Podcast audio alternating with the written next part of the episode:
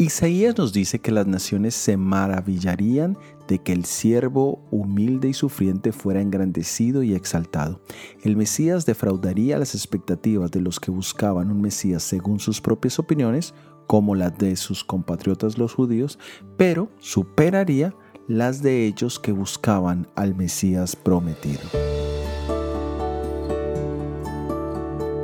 En la epístola a los Romanos capítulo 15 versículo 18 al 21 leemos,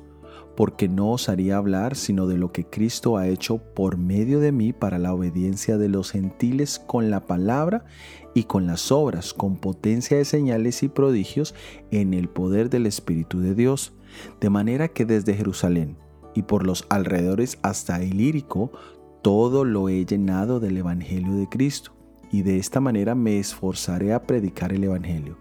no donde Cristo ya hubiese sido nombrado, para no edificar sobre fundamento ajeno, sino, como está escrito,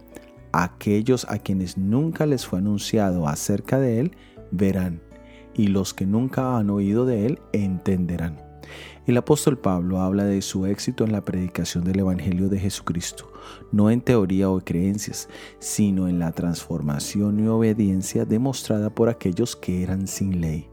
Pablo dice que esa obra no era su obra, sino la obra de Jesús a través de él. Permite que Dios obre a través de ti y muchos a tu alrededor se asombren de su poder. Soy Óscar Oviedo y este es el devocional Jesús en 365 días.